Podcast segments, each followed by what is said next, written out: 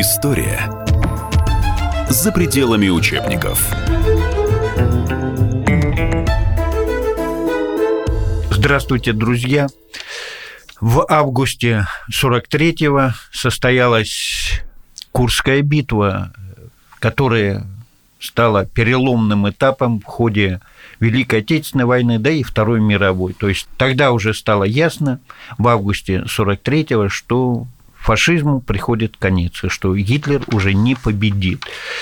Это большой праздник, и сегодня у нас в гостях руководитель пресс-бюро службы внешней разведки России Сергей Иванов и участник этой битвы Курской, ветеран советской разведки, он же участник Курской битвы Виталий Викторович Коротков.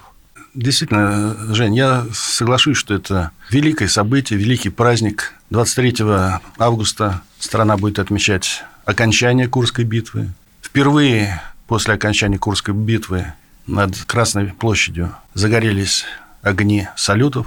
Впервые за много лет, за годы войны. И, пользуясь своим знакомством с Виталием Викторовичем, хотел бы поделиться его дорогой на фронт. 43 год. Виталий Викторович с младшей сестрой и мамой в эвакуации на Волге. Ему 15 лет. Он ученик 8 класса местной школы. Дважды со своим приятелем они убегают на фронт. Пытались убежать. Дважды ловили, дважды возвращали. Ну, вот современному э, подростку что такое убежать на фронт? Ну, он думает, ну что, пошел, сел в поезд, взял билет, сел в поезд, там, вагон-ресторан и так далее. Нет, это два сухаря на двоих. И в теплушках, тайком, под теплушками тряслись. Что делать? Ну, еще переходный возраст, на секундочку, не забывайте. И в войну был переходный возраст у ребят. Мама пишет на фронт отцу. Виталька дважды убегал на фронт. Что делать? Отец в своем письме пишет Виталику. Если ты восьмой класс закончишь на хорошо, отлично, я тебе разрешу пойти на фронт. И помогу даже. А на секундочку, Виктор Васильевич Коротков, генерал бронетанковых войск. Ничего себе. И я смотрел аттестат. Это не аттестат, а это называется об окончании восьмого класса. Хорошо и отлично. Май выпускной 43 -го года. И 4 июля датируется фотография. Виталий Викторович Коротков, 15-летний солдат, рядовой танковых войск, сфотографировался в пилоточке, молоденький-молоденький. А через день началась первый, начался первый этап Курского сражения. Причем он попал не в ту дивизию, не на тот фронт, где командовал отец. Да. Где командовал То есть не по блату, не, по блату, на теплое местечко. Вернее, по блату он попал да, на фронт. Не на теплое местечко, где-то там да. рядом. Ну, ну а дальше, Виталий Викторович, дальше. Да, давайте вам. Нет, я, конечно, попал на теплое местечко, надо признать. Меня э, определили служить 55-ю бронетанковую мастерскую Центрального фронта. Она э, располагалась под городом Липецком, и задача этой мастерской была ремонт подбитой на передовой техники танков и возвращение испытаний и возвращение их в строй. Когда я прибыл в эту мастерскую, начальник мастерской э, инженер-подполковник Кроненберг, немец, просил меня, ну что ты умеешь делать? Говорю, да, и работал на лесозаготовках, работал, ремонтировал лыжи. А как ты знаешь физику? Хорошо, отлично знаю физику. Ну ладно, ты будешь работать в группе, занимаешься э, ремонтом электрооборудования танков научился работать. Мы ремонтировали танки от легких танков Т-60 до 34 и даже КВ. Клим Ворошилов. Да. Самое интересное для меня в то время было, это, во-первых, испытывать отремонтированные танки. Стал управлять танком. Было интересно, потрясающе стрелять из пушек. Т-60, легкий танк, был вооружен авиационной пушкой «Швак».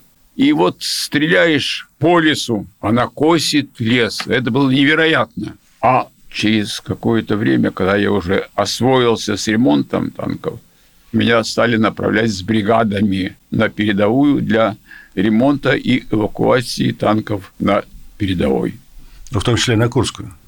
На Курской, да, на Курской уже началось наше наступление. И э, во время одной из таких вот командировок, выездов на передовую, рядом со мной погиб мой ближайший товарищ. Э, начался арт-обстрел, мы вынуждены были спрыгнуть в окопчик. Он как-то неудачно держал в руках автомат. Произошел непроизвольный выстрел. Пуля вошла ему в глаз, его не стало. Это была первая смерть вот у меня на глазах, у меня на руках. Это было невероятно тяжело. Вспомните, первое впечатление от тигров, э, вообще обстановка там, детские впечатления фактически ведь. Первый тигр я увидел вот во время одной из таких наших поездок на, на передовую в составе бригады для ремонта. И я увидел эту потрясающую обгорелую громадину с пробоиной в, в передней броне. Броня была ну, миллиметров сто, не меньше. Это потрясающее что-то было.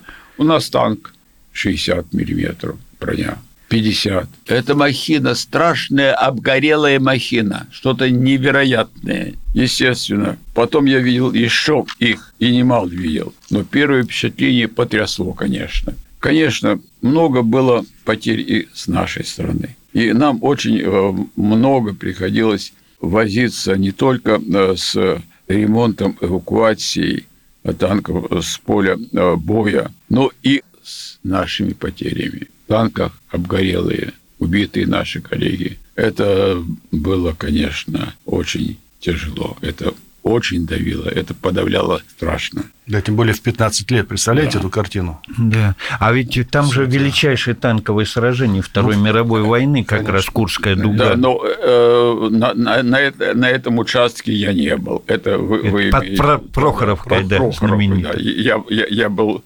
севернее. Но все равно танки но все равно танки, да, конечно. Да, да потому что тан танки тогда было главное в том, конечно, на Курской битве. Да. В то время у нас уже было достаточно количества и Т-34, причем Т-34 модернизированных с 85-миллиметровой пушкой, более мощной. Достаточно было и э, танков КВ, то есть мы сосредоточили там тоже достаточное э, вооружение и танковое, и артиллерийское.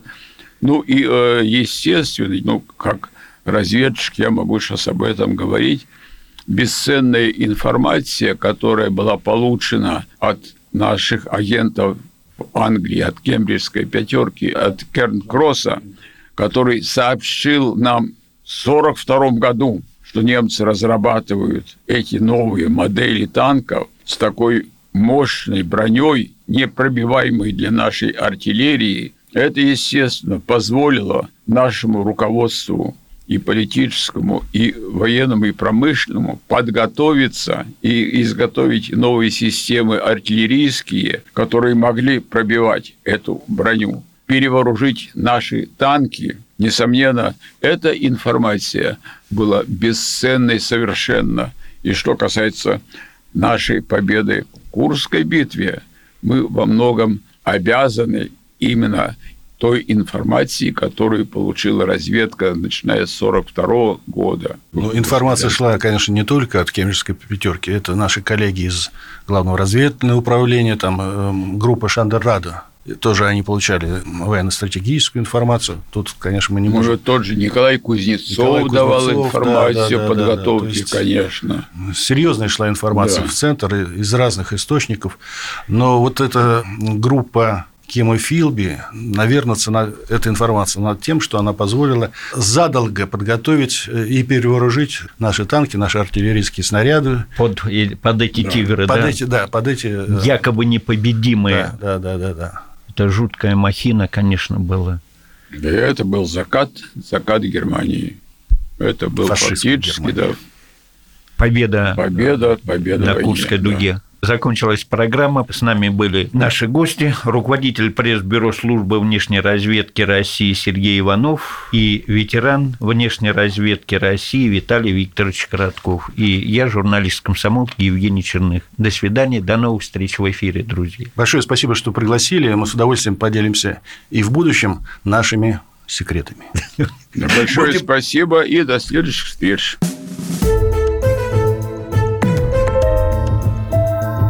История за пределами учебников.